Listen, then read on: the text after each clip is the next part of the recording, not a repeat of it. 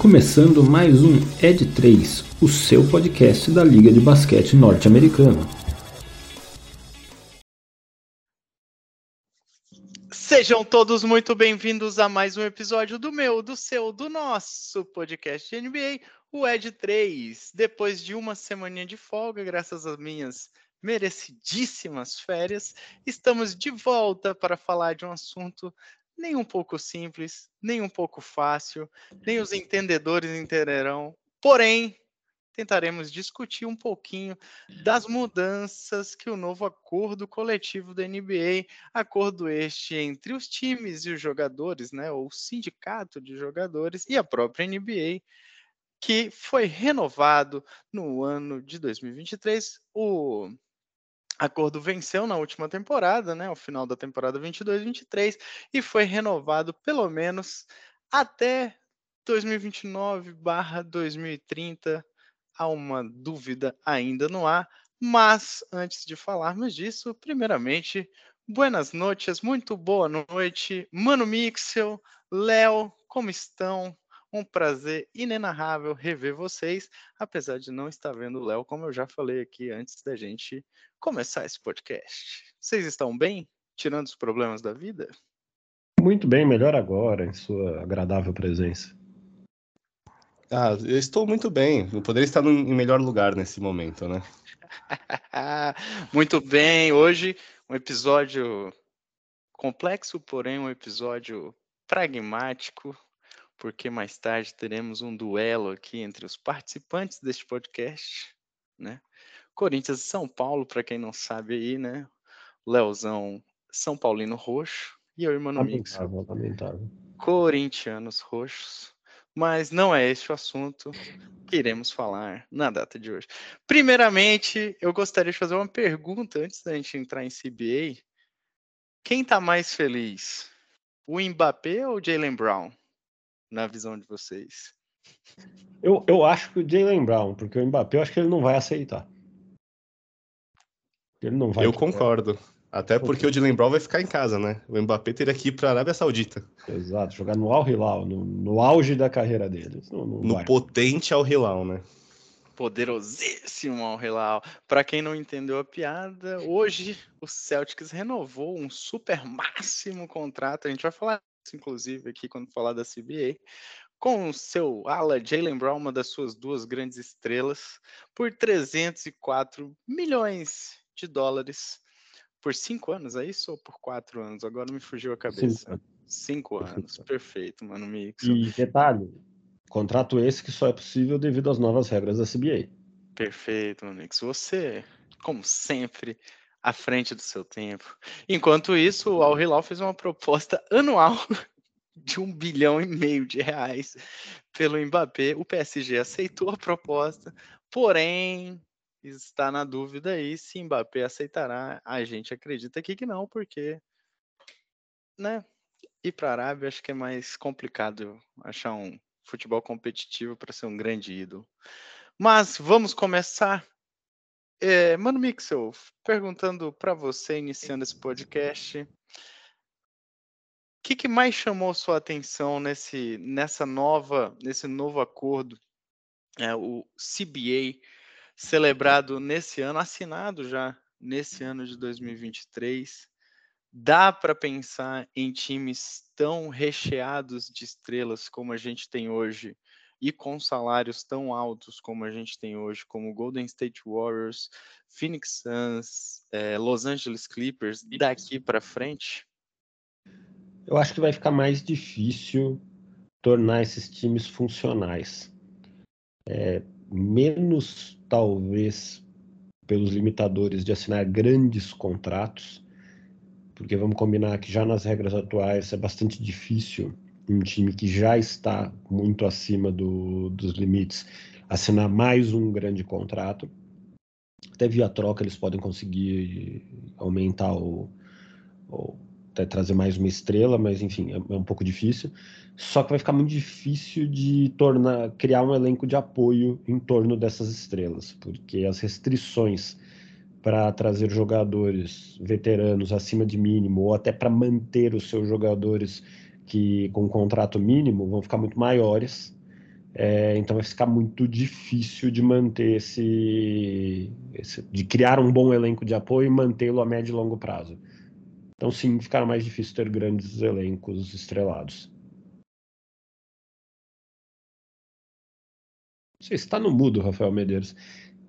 Quatro Botei... anos de pandemia e a pessoa ainda está cometendo esse erro. Botei no mudo aqui para não atrapalhar o Mano Mix e perdi o gancho, né? Mas, Léo, para quem ainda não sabe, o que, que mudou tanto nessas regras salariais, especialmente, que tornam difícil, como o Mano Mixon muito bem trouxe aqui, a montagem desses times, é, não só com grandes estrelas, mas às vezes com, podendo até ter grandes estrelas, mas com, uma, com menos profundidade, né? com menos opções. Eu acho que talvez antes de falar do que muda, caiba, porque eu acho que não é de domínio de todos os nossos ouvintes, naturalmente, explicar um pouquinho sobre como funciona o modelo atual de cap salarial da NBA. Então, mano, Mixel, ou você ou Leozão, fiquem à vontade. Vai você ou vou eu, Leozão? Manda ver, aí é contigo. Boa. É... Bom, a NBA é uma cooperativa de clubes, de times, é, que gera uma receita e distribui essa receita entre os donos de time, ou seja, entre os times, e entre os jogadores. Existe um percentual, que inclusive está mudando para este ano, mas existe um percentual de receita que é dividido pelos, pelos jogadores, que é destinado aos jogadores, e o cap salarial é calculado em cima deste percentual, ou seja, é, eles definem através do cap, quanto da receita atual, total da NBA irá para os jogadores. Em cima deste valor, um time, todos os times na verdade, tem caps salariais definidos. E quando a gente fala deste ano, do novo cap salarial válido para 2023, a gente está falando de um cap salarial de 136 milhões. Ou seja, um time pode gastar até 136 milhões por ano com o seu elenco. Elenco esse de 15 jogadores, mais, a partir dessa nova CBA, três contratos two-way de jogadores que podem jogar de League e a NBA com uma limitação de jogos anual. Quem gasta, só que esse cap, ele não é um hard cap. O que significa isso? Ele pode ser ultrapassado, ele é um soft cap, só que ultrapassá-lo gera penalizações. Penalizações essas, que são limitações para que novas trocas sejam feitas, para que novos jogadores que são agentes livres sejam contratados, e penalizações financeiras. Penalizações finance é, financeiras essas que começam a partir da. Vou traduzir aqui para o português: taxa de luxo, que hoje é de 165 milhões. Significa que a partir do momento em que um time ultrapassa o limite de 165 milhões, além de outras penalizações que já começam antes, ele passa a pagar imposto, a ser taxado pelo valor que ultrapassa esses 165 milhões. Além disso, existem mais dois limites. Um deles, que é o primeiro limite aí, o primeiro nível, que está 6 milhões acima da taxa de luxo, que adiciona restrições e dificulta esse, os times a trazerem novos jogadores. E em alguns momentos esse limite pode virar um hard cap, ou seja, pode virar um limite que não pode de fato ser ultrapassado. É, e um segundo limite que está 17,5 milhões mais acima, que também adiciona mais restrições. Restrições essas que basicamente giram em torno de dificultar, como eu falei, a assinatura de um free agent, um time que está acima do, dos limites de cap, ele só pode assinar free agent por contrato mínimo, por exemplo. É, para trazer novos jogadores para o time. Renovação de jogadores que já estão no time seguem outras regras de acordo com quanto tempo ele está no time, se ele foi draftado no time, enfim. É, além disso, quem vai ultrapassando os limites superiores vai perdendo as chamadas exceções. O que são as exceções? São situações nas quais um time, mesmo estando acima do limite de cap, pode contratar jogadores acima do, do contrato mínimo, de acordo com algumas regras. quanto mais limites o time vai quebrando, ele vai perdendo essas exceções. Até de fato só poder contratar jogadores praticamente, unicamente na situação de, é, de trazer o jogador no contrato mínimo. Então, em linhas gerais, é isso. Existem um primeiro limite, existe um limite uh, luxury tax, que a partir dali eu vou começar a ter prejuízo financeiro para o meu time, e eu tenho mais dois limites superiores que vão adicionando mais restrições além da primeira restrição de não poder assinar, exceto nas exceções, jogadores de acima do contrato mínimo. É, a gente vai falar da CBA em si, mas é da, da nova CBA, mas basicamente ela endureceu um pouco essas restrições e criou mais penalidades para os times, não para eles manterem os jogadores que eles já têm em alguns momentos nesse sentido, até melhorou. É, porém, para contratar novos jogadores vai ficar muito mais difícil, ou seja, aquele elenco super estrelado vai ter mais dificuldades. Mas aí eu já estou adiantando as coisas. Lembrando, né, meu amigo, se a gente pegar o jeito atual, muitas dessas restrições, quando você estourava o cap, você ia para o luxury tax e, e, etc., eram basicamente multas.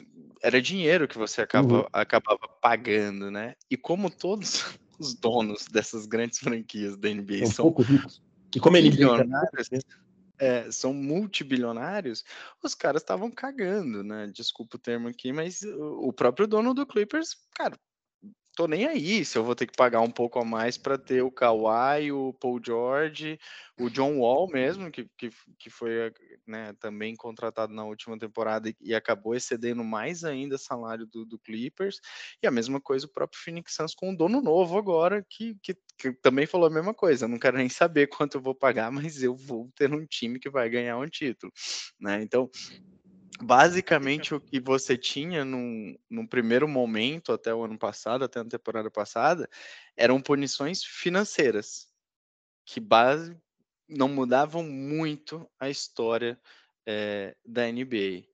Mas, muito obrigado, mano Mixel, a este contexto que precisávamos, eu e Leozão estávamos falando aqui na Paralela, você realmente abrilhantou o episódio com este contexto necessário.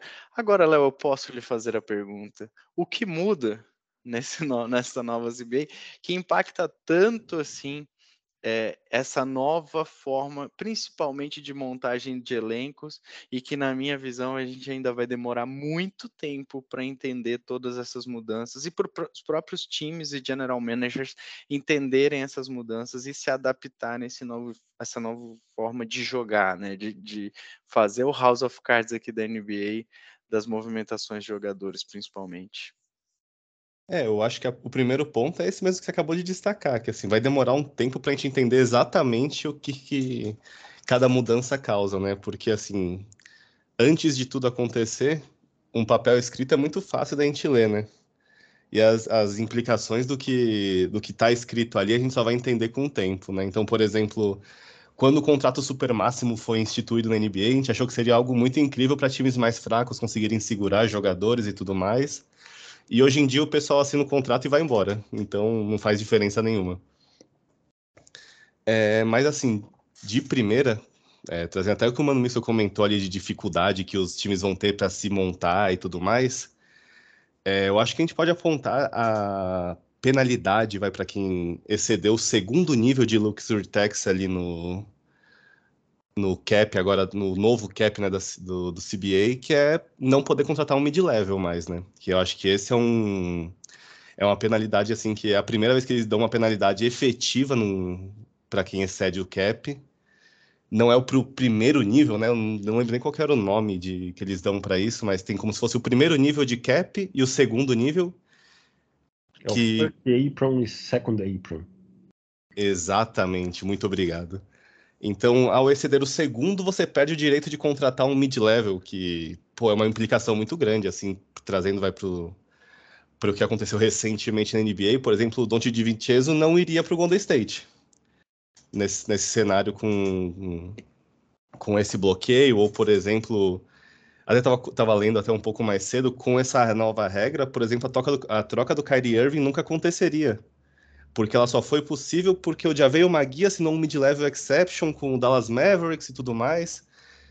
Então, essa regra, assim, muda muita coisa, principalmente para times que estão ferrados de cap, né? Como Golden State, como Milwaukee, como Clippers. É, são times que vão sofrer muito com isso. Então, teve um ponto que eu achei muito engraçado, né? Que nesse ponto a gente fala de, ah, isso daí talvez tenha endurecido as regras para times, super times serem montados, que agora o, não tem mais limite de super máximos por equipe, né? Essa regra caiu.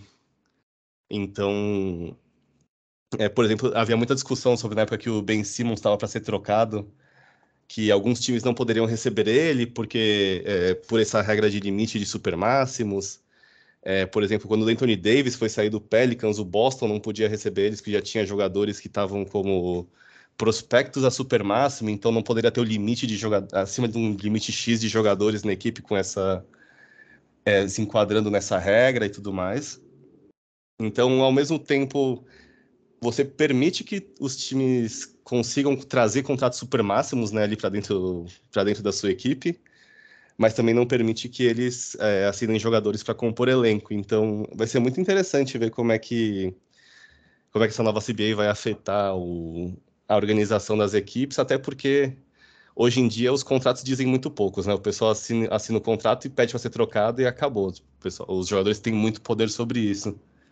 Então, tendo essas restrições mais rígidas, o quanto os times vão estar dispostos a assinar esses contratos, como por exemplo que o Kuzma assinou esse ano, que todo mundo pensou que foi para assinar e ser trocado, os times vão ficar dispostos a fazer essas, esses riscos de assinar com o jogador e ele pedir para ser trocado assim do nada. Vai ser interessante ver como é que isso vai afetar. Eu acho que tem uma, um ponto que é bem interessante talvez para a gente entender as motivações por trás das mudanças do acordo. E eu concordo que é muito difícil de entender exatamente porque a gente não sabe ainda as repercussões, menos ainda quem o que quem escreveu estava pensando quando escreveu, propôs e aprovou. É, mas o, o, acordo, ele é um fazendo um paralelo para coisas do dia a dia, ele é um acordo sindical, ele é exatamente um acordo sindical entre a NBA e o sindicato dos jogadores. E haviam duas grandes demandas aí que precisariam ser atendidas. Ao mesmo tempo que a NBA queria criar mais mecanismos para limitar talvez os super times e times que abusavam de poder financeiro para se tornarem cada vez mais fortes em comparação com os outros times, é, afinal o mecanismo de cap existe para forçar uma competitividade maior e tornar o jogo NBA mais interessante, não daria para fazer isso traçando regras que diminuíssem o quanto os jogadores conseguem receber de uma forma muito drástica. É, porque o sindicato de jogadores jamais concordaria com uma regra que prejudicasse os jogadores. Então eles tiveram que encontrar meios criativos de fazer isso sem limitar que grandes estrelas conseguissem receber grandes contratos, é, enfim. E aí tiveram que recorrer a situações, talvez a mecanismos um pouquinho mais complexos para fazer isso acontecer. E acho que tem, tem duas coisas aí, que até pegando um pouco mais e, e trazendo aqui, é, que acho que impactam muito, e é, eu queria primeiro que a gente comentasse uma delas, e aí o Léo pode comentar um pouquinho, que é a primeira vez também que a gente está tendo um aumento, uma limitação no aumento cap da NBA, né? Então, isso vem muito, né, pelo, pelo que a gente estava lendo, é, principalmente lá da temporada 2016, quando, quando, houve uma renovação contratual da NBA, com, principalmente né, dos novos direitos de televisão, existe essa conversa ainda também da renovação dos direitos televisivos da liga, que geralmente injeta uma quantidade muito grande de dinheiro na liga, e como o Mano Mixel muito bem trouxe aqui no começo, a NBA é uma, é uma organização onde há uma divisão muito grande das receitas, e isso rege meio que quase que todo esse acordo coletivo. Então, é, é a primeira vez que a gente está tendo uma limitação, e salvo engano, de 10% de um ano para o outro. Então, o cap salarial, né, o teto, ele não vai aumentar mais do que 10%. Se por algum motivo a receita da NBA incrementar e o teto né, a, a, divisão total de bens da NBA ultrapassar esses 10%, aquilo que sobrar será adicionado na próxima temporada, né? Então a temporada seguinte já começaria com um estouro, digamos assim, do limite teto é, da NBA como um todo. E eu acho que isso, Léo, muda muito também até para essas condições de do, do, jogador saber os o momento máximo de renovar, do jogador entender, né, isso um pouco disso que você falou, vou pedir para ser trocado, vou pedir para não ser trocado, eu vou antecipar a renovação do com meu contrato, eu vou pedir uma player, eu vou é, acionar a minha player option, a mesma coisa o time. Alguns times têm contrato com jogadores onde eles têm uma team option no, no último ano, no penúltimo ano de contrato. Então, isso também muda um pouco, deixando, na minha visão, talvez, a liga um pouco mais previsível para esse tipo de movimentação. Eu queria te ouvir também em cima disso. Ah, não, eu concordo 100%. É... Aquele caso de 2016 foi uma loucura, né? Assim, além de permitir, obviamente, que o Warriors contratasse o Duran, que foi algo completamente, assim, alucinante, Tipo, teve, tiveram uns contratos ali que, assim, eu me lembro muito bem do saudoso, do saudoso verão norte-americano em que Luol Deng e Timofey Mozgov chegaram no Lakers. Somando ali perto de 140 milhões de dólares em quatro anos, né? Então, tipo, dividido entre os dois. Foi um negócio assustador. Então, eu acho que essa previsibilidade é boa. É, você permite que tanto os times quanto os jogadores consigam visualizar ali o, o futuro para eles. Porque, assim, com certeza teve gente que saiu como free agent ali em 2017, 2018 que perdeu toda a chance que tinha, né? Porque, tipo, o pessoal gastou um dinheiro absurdo em 2016, não, depois não tinha mais o, o cap, não cresceu como o pessoal esperava. Então, eu acho que essa é uma medida muito boa, principalmente para os times, assim, eu acho até além dos jogadores, porque é aquele negócio, de repente, de um, de um mês para o outro, sei lá, você aumentou 30 milhões no cap, pô, é muita coisa, sabe?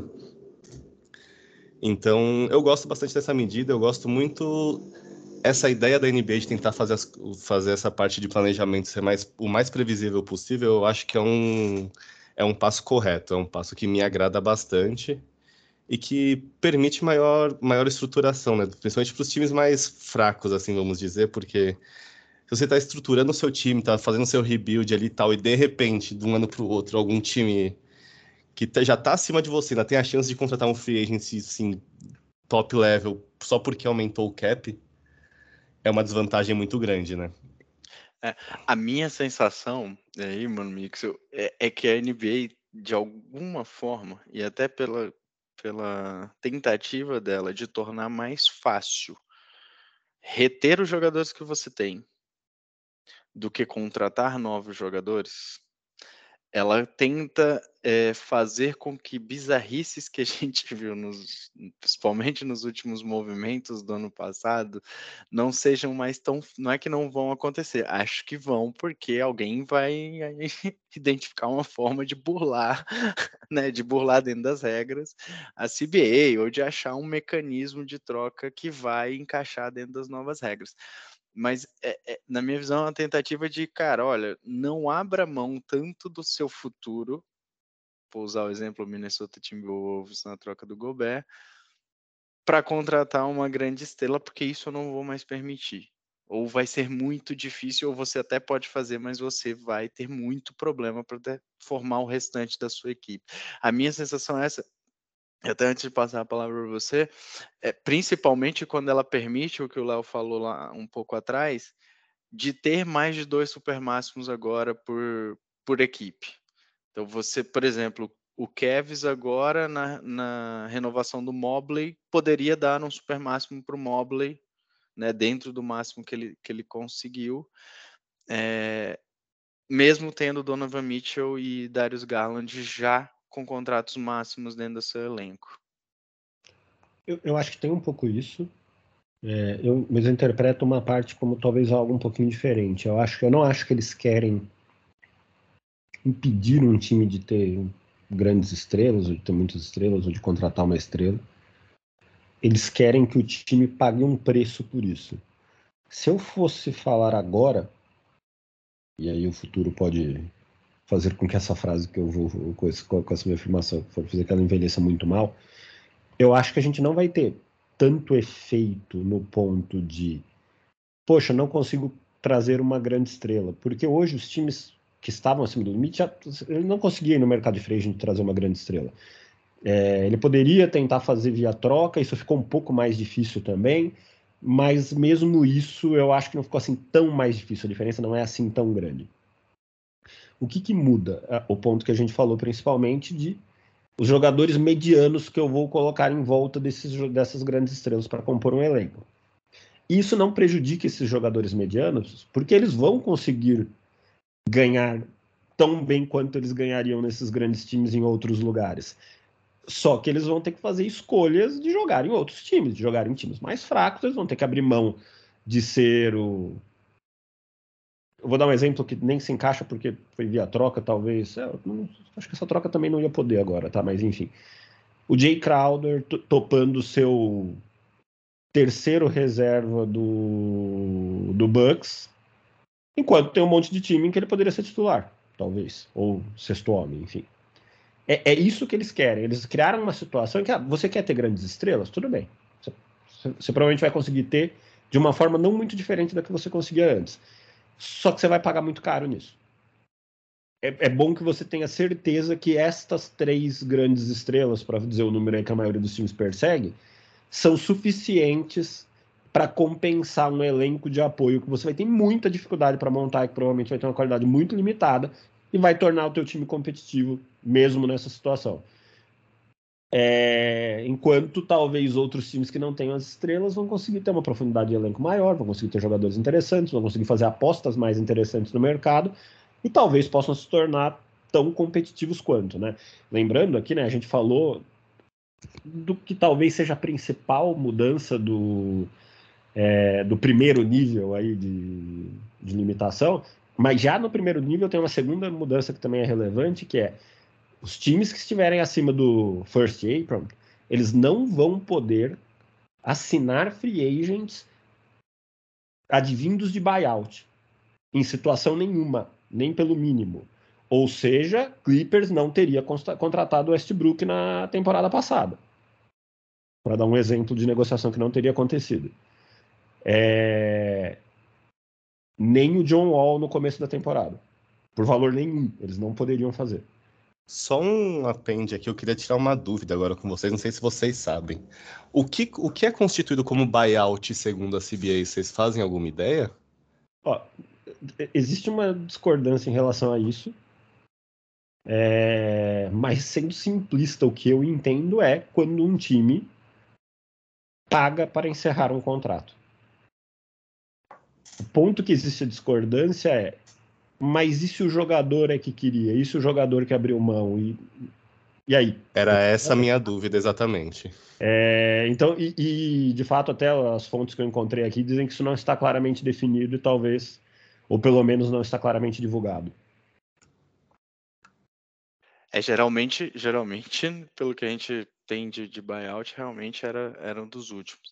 E aí, acho que até para pegar um pouco disso também, é, tem uma outra mudança que eu acho que impacta muito em todo esse contexto que a gente falou um pouco de Supermax, de superestrelas, de retenção de jogadores e até pensando nos jogadores de salário, que é a necessidade de um, de um mínimo de jogos né, para prêmios individuais. Lembrando que, para quem não está muito habituado com o assunto, os prêmios individuais ou participações em times All NBA, defensive, né, time de defesa, é, ou qualquer outro tipo de premiação na liga, faz com que o jogador possa ter um salário maior né, em renovações ou em novos contratos.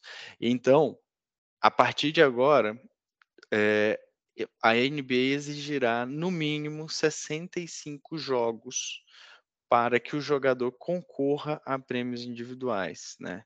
Então vamos dar um exemplo, o Jared Jackson Jr., nosso JJJ lá, é, que foi defensor do ano na temporada passada, não teria nem concorrido ao prêmio de melhor defensor do ano por ter jogado, salvo engano, meus 63 jogos. E o Embidão né? teria podido por um jogo. O Embiid teria, não teria, né, nem disputado o troféu de MVP. Não, teria, mas por um jogo, ele jogou 66. Ah, ele jogou 66, eu achava que era 64. Perfeito, Mano Mix. Então, a partir disso, né, a NBA fala, olha, a partir de agora, para você concorrer e para você galgar melhores salários daqui para frente, você deverá jogar no mínimo 65 jogos. Já sabemos que Zion Williamson né, não participará Nunca mais será de nem... não participará mais de nenhum tipo de prêmio individual. Mas brincadeiras à parte, Léo, o que, que isso muda tanto na tua visão é, especialmente para os contratos super máximo agora? Cara, eu acho que vai mudar muita coisa, assim, porque pode ser uma impressão minha, mas eu não vejo caras como Kawhi, LeBron, Anthony Davis, talvez até o Yannis agora, etc, etc. Curry, jogadores que estão mais idade, já têm uma trajetória, já sabem que o jogo de verdade começa nos playoffs. Eu não vejo esses caras jogando 65 jogos só porque há meu salário. Então, eles vão continuar com load management. Para eles, eu acho que não faz tanta diferença assim ser ao NBA ou não. É... Talvez ainda faça alguma diferença para caras como o Embiid, que é um cara que se importa bastante com esses prêmios. A gente viu já reclamando muitas vezes das votações de MVP, etc. Ou então jogadores mais novos que estão se destacando, como o Jamoran, ou é, o Luca talvez também se importe com ter essa competitividade para ser MVP e tudo mais. Mas o que me preocupa é quanto a gente vai começar a dar prêmios assim, porque na minha, na minha visão, tá? É algo muito individual. Esses prêmios mim são uma baita bobagem, assim, eu acho muito irrelevantes. Então, eles são completamente subjetivos. Às vezes você vota num cara para MVP só porque, sei lá, no outro ano você votou no outro e ficou com dó, sabe? É, então, né, eu não gosto muito desse, desse, desses prêmios validarem assim qualidade de um jogador, muito menos o quanto ele pode receber. Nesse cenário ainda que a NBA coloca uma regra para uma nota de corte, vai, vamos dizer assim, para jogadores que podem participar dessas votações e tudo mais, me preocupa o quanto a gente pode ter distorções de, de permissibilidade para contratos para jogadores não tão bons, que não deveriam estar ali. Então você vai acabar sendo. Eu sinto que isso pode dar aquele efeito rebote de jogadores que não deveriam merecer um super máximo, podendo ganhar um super máximo porque, sei lá, ficaram no terceiro time ao NBA ali. E aí algum algum jogador ali, tipo, algum time que tem um jogador meio mediano ali para bom e tal, moleque ainda, acaba sendo obrigado a dar um super máximo para ele, para não perder, sabe? Esse é o tipo de coisa que me preocupa, porque você pode, às vezes, destruir um projeto inteiro de um time por causa de um negócio desse, sabe? Então, eu entendo de onde vem isso daí, eu entendo dessa essa briga eterna da NBA contra o load management, de querer que as estrelas sempre joguem, a Copa NBA vem por causa disso, essa, essa parte de, da, do, da nota de corte nas premiações vem por causa disso, mas me preocupa muito o efeito rebote que isso pode ter. É, e eu acho que vai influenciar, desculpa meu mix, mas acho que vai influenciar muito, principalmente a carreira de jogadores mais novos, né? Como você trouxe, jogadores que estão em ascensão. Eu acho que eles estão tentando resolver um erro com outro erro. Para mim, não faz sentido os prêmios individuais serem gatilhos para definir quanto um time pode pagar por um jogador.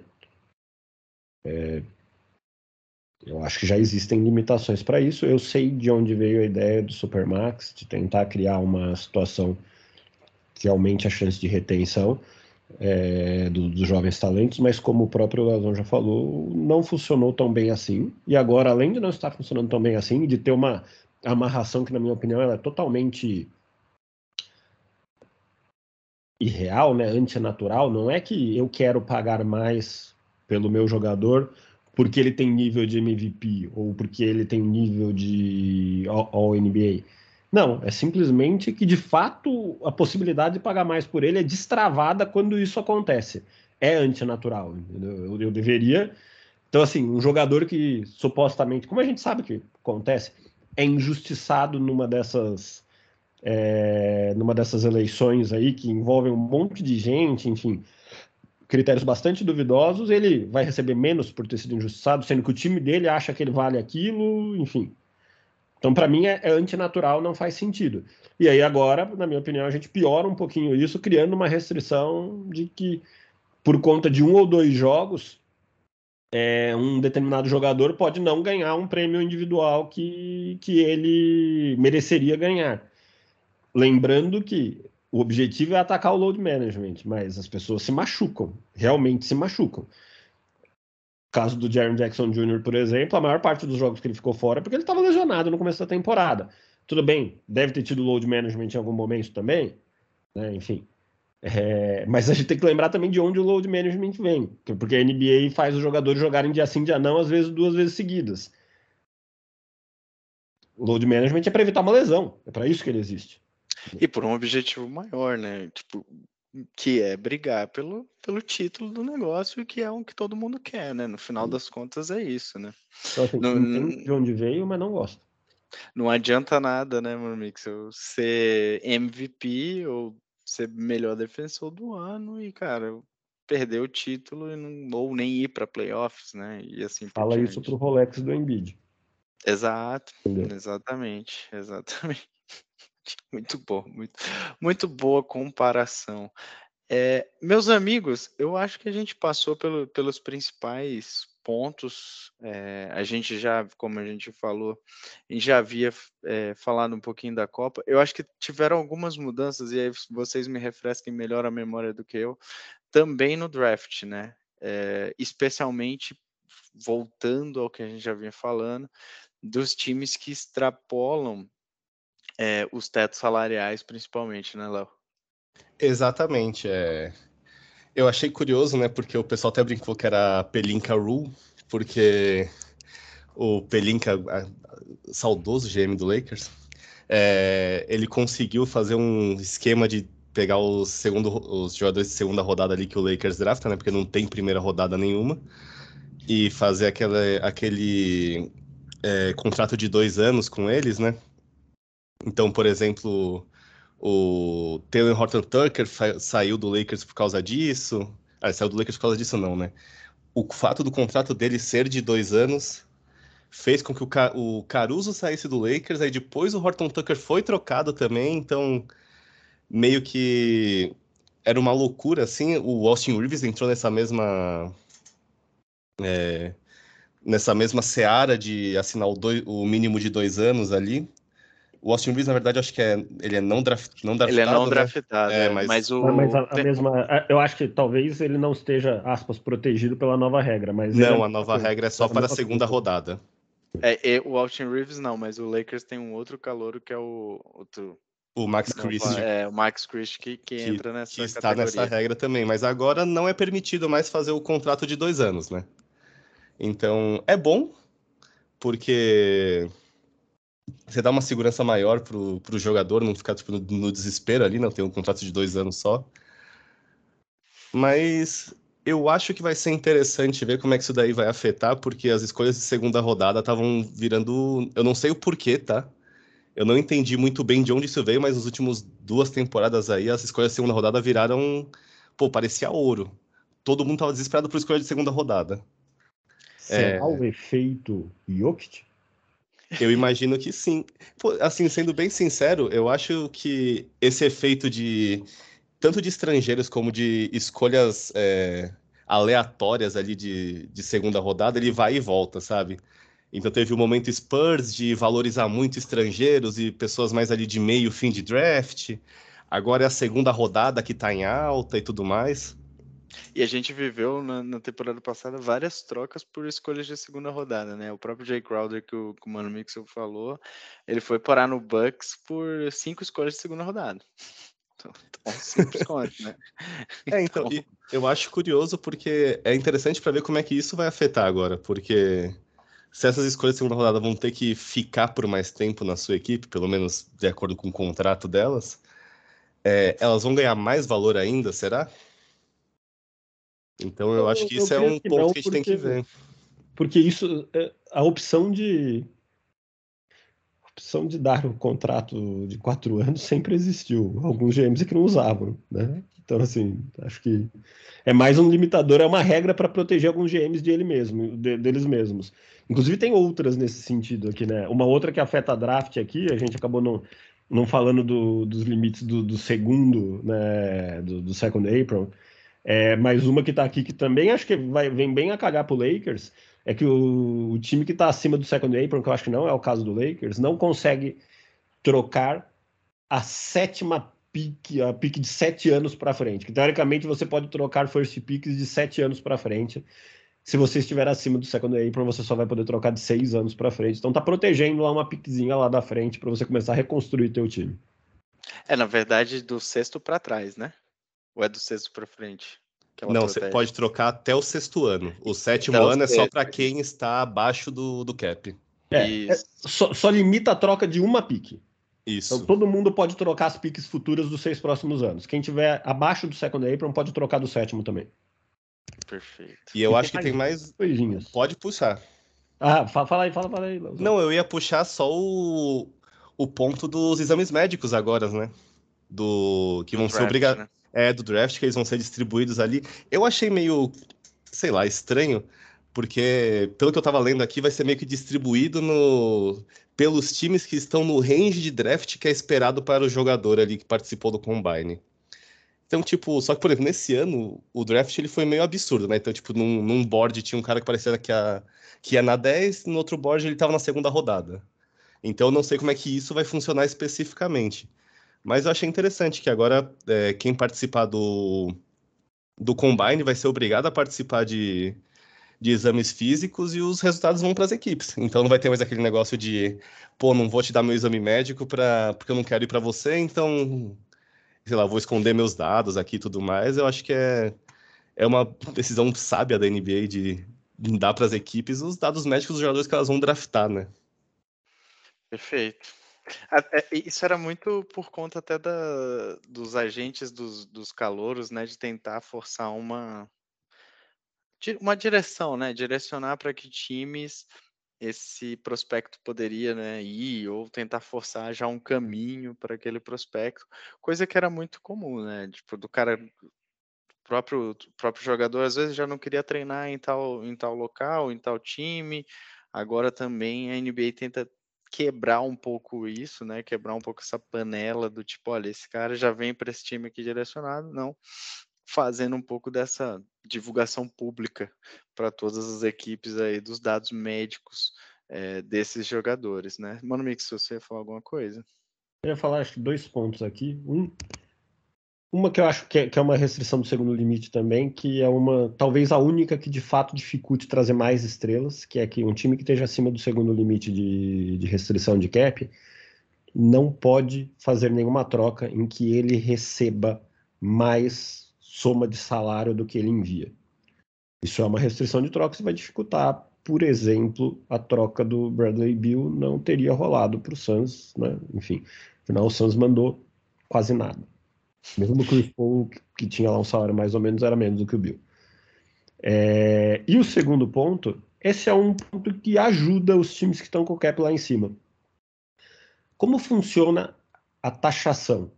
Acima da Luxury Tax, existem limites que até agora eram de 5 milhões de dólares, em que se o time tiver entre 1 dólar e 5 milhões de dólares acima, ele vai pagar para cada dólar acima um dólar e meio. Ou seja, se ele tiver 5 milhões acima, ele paga 7 milhões e meio de dólares. E esses limites são de 5 em 5 milhões. E vai aumentando o multiplicador em dólares para 1,5, para 1,75 e assim sucessivamente. Agora, esses limites eles vão crescer conforme o cap cresce. Então, se de um ano para o outro o cap aumentar 10%, o limite sai de 5 milhões para 5 milhões ou seja, cresce 10% uma das faixas cresce 5 milhões e meio, cresce 10%. Que na prática quer dizer que os times que estiverem acima da Luxury Tax vão pagar menos impostos no longo prazo. Então deram aí também uma colher de chá para os times. Perfeito. E um outro ponto em cima do, do que você falou anteriormente, além de não poder receber né, algo essa diferença salarial para cima, né, esses times, eles também não podem fazer trocas em que eles enviam compensações financeiras nessas trocas, né? Então, também tem essa segunda punição é, a esses times que estão acima aí do segundo teto salarial. Meus amigos, acho que desmembramos bastante coisa, né? Algum destaque final deste episódio, além, obviamente, de tudo que a gente já comentou e da felicidade de Jalen Brown ao reassinar, resign, né? Vou trazer o reassinar aqui para esse, esse podcast. Esse termo que nem existe, eu acho. Tem uma pergunta para os senhores. Vixe. Vocês acham que esse contratinho tranquilo do Jalen Brown vai dificultar que ele seja trocado no futuro? Nossa, boa pergunta. Caso o Celtics, assim, acho que o Celtics assinou porque não deve querer. Mas assim, a pergunta é, direto e reto, algum time quer gastar quase metade do, do cap todo, que é de 136 milhões, só com o Jalen Brown? E olha que eu gosto dele, hein? acho um bom jogador. Acho ele ótimo, cara. Mas acho que dificulta, minha opinião é que dificulta. É, eu, o que eu vejo ele sendo trocado seria para algum time que, tipo, tá num processo de rebuild e precisa de um cara para puxar ali o, ser, entre aspas, a estrela de um time que ainda não tem. Como, por exemplo, o que Detroit tem hoje, que o Cade seria a estrela, mas ele não é uma estrela de verdade. É, mas eu acho que pro Jalen Brown ser trocado, cara, as coisas no Celtics elas têm que implodir muito. Sim. Assim, porque o Celtics está muito perto das coisas, né, cara, nas últimas temporadas. Então, teria que haver uma implosão muito grande. É... E, e, vale lembrar, né, cara, tanto ele quanto o Tatum são muito novos ainda. Daqui cinco anos, esses caras vão ter 30 anos. Então, tipo, não, eles ainda vão estar num, num ótimo nível físico, né, de, de capacidade. Eu, eu, acho que tem que dar muita, muita, muita coisa errada para o Celtic se livrar dele ou do Tatum, né? Apesar que o Celtic surpreende, né? Que é. mostrou é. aí nessa season aí. Fez uma coisa que a gente não achava que ia fazer, que era trocar o Smart, né? Mas eu concordo com vocês. Eu acho que dificulta uma troca, e aí eu acho que a conclusão que a gente chega é que é uma sinalização muito clara do Celtics que eles estão fechados com o núcleo JJ para buscar um título aí ainda, né? Senti que o Leozão não, não é muito fã desse núcleo. Não, é que eu tenho um sério problema com esse núcleo do Celtics, é que ele apresenta o mesmo problema já faz uns três anos, pelo menos. E parece que nunca se resolve, sabe? Que na hora que o jogo aperta, parece que eles sempre esquecem do que é um time de basquete. Sabe? E isso é o que me incomoda mais, porque isso é muito sobre os indivíduos que estão ali. Porque parece, me parece que é a característica deles de na hora que o jogo aperta, na hora que, sei lá, chega num jogo 7, eu vou resolver tudo sozinho, daqui que eu sou o cara, sabe? E, tipo, em geral, esse tipo de comportamento não vai ganhar o jogo para você. Então isso me preocupa muito no, no Celtics pro futuro. Profundo comentário de Leozão com desdobramentos filosóficos. Cara, o, o Léo tá tão profundo hoje que ele soltou uma frase no começo que eu perdi o gancho aqui que foi ninguém sabe, né? Ninguém sabe o que está escrito, ninguém sabe o que vai acontecer quando o que está escrito. Bom, alguma coisa desse tipo. Foi algo por aí. É, que ele, que ele soltou, eu falei, cara, isso dava um livro essa frase. Mas muito bem, meus amigos, chega de conversa fiada. Agora sim, algum comentário, algum destaque final? Eu ou... tenho um. Diga, Leozão, olha aí. Eu achei muito interessante a NBA liberar que os atletas façam investimentos minoritários ali em equipes da própria NBA, da WNBA, de alguns outros. É, de alguns outros âmbitos esportivos, achei interessante. Eu não entendi ainda exatamente como é que vai funcionar isso, mas eu acho que é legal que a NBA tipo, dê espaço para os jogadores serem mais do que jogadores só. Isso, isso é uma das coisas mais nebulosas que tem nesse novo acordo, né? Sim. Sim, é, até agora, pelo que eu vi, ninguém explicou quais são os mecanismos, é, o que, que, seria ser um, sei lá, dono minoritário, como, foram, como foi descrito lá no, no texto. Mas eu acho que a intenção de permitir que eles é, ajam de forma que não seja só jogando, eu acho que é interessante sim, principalmente em relação à WNBA, sabe? Porque, assim, os jogadores gostam de falar que acompanham, que apoiam e tudo mais. Agora é mais uma chance de apoiar efetivamente, né? Perfeito. Bom ponto, bom, bem bom ponto lembrado desse, dessa abertura de capital da NBA aos seus próprios jogadores. Inclusive, Jalen Brown aí tá prontinho para fazer uns investimentos. Vou comprar o Celtics, metade. Fala, mano Mixel, algum destaque final? O humor do Antetokounmpo que postou nas redes sociais uma fotinho falando Al Hilal me leva, eu pareço Mbappé. Depois da proposta aí bilionária do, do Al Hilal pelo, pelo Mbappé. Muito bem. Só um meu, meu destaque final, e não, e não tem muito a ver com a NBA, mas daqui a pouquinho temos Copa do Mundo de, de basquete e, na minha visão, teremos aí bons espetáculos para ver enquanto não temos NBA. É, apesar de algumas estrelas não participarem, né? Mas, obviamente, temos jogadores muito bons, especialmente jogadores europeus que irão jogar na liga esse ano, né? Então, o eu sempre esqueço o nome dele, mas o, o sérvio que o Oklahoma City Thunder Vasilic, trouxe, Tite, enfim, alguma é, coisa desse tipo. Irá jogar, dá pra gente observar. O nosso querido Sasha, que vai jogar no Kings esse ano, também irá jogar. Então, tem, não teremos Nikola Jokic, não teremos Embanyama. É, também Mas teremos, teremos Kyle Anderson pela China. Kyle Anderson pela China, teremos um núcleo jovem muito bom, é, de muito bom é, prospecto aí dos Estados Unidos.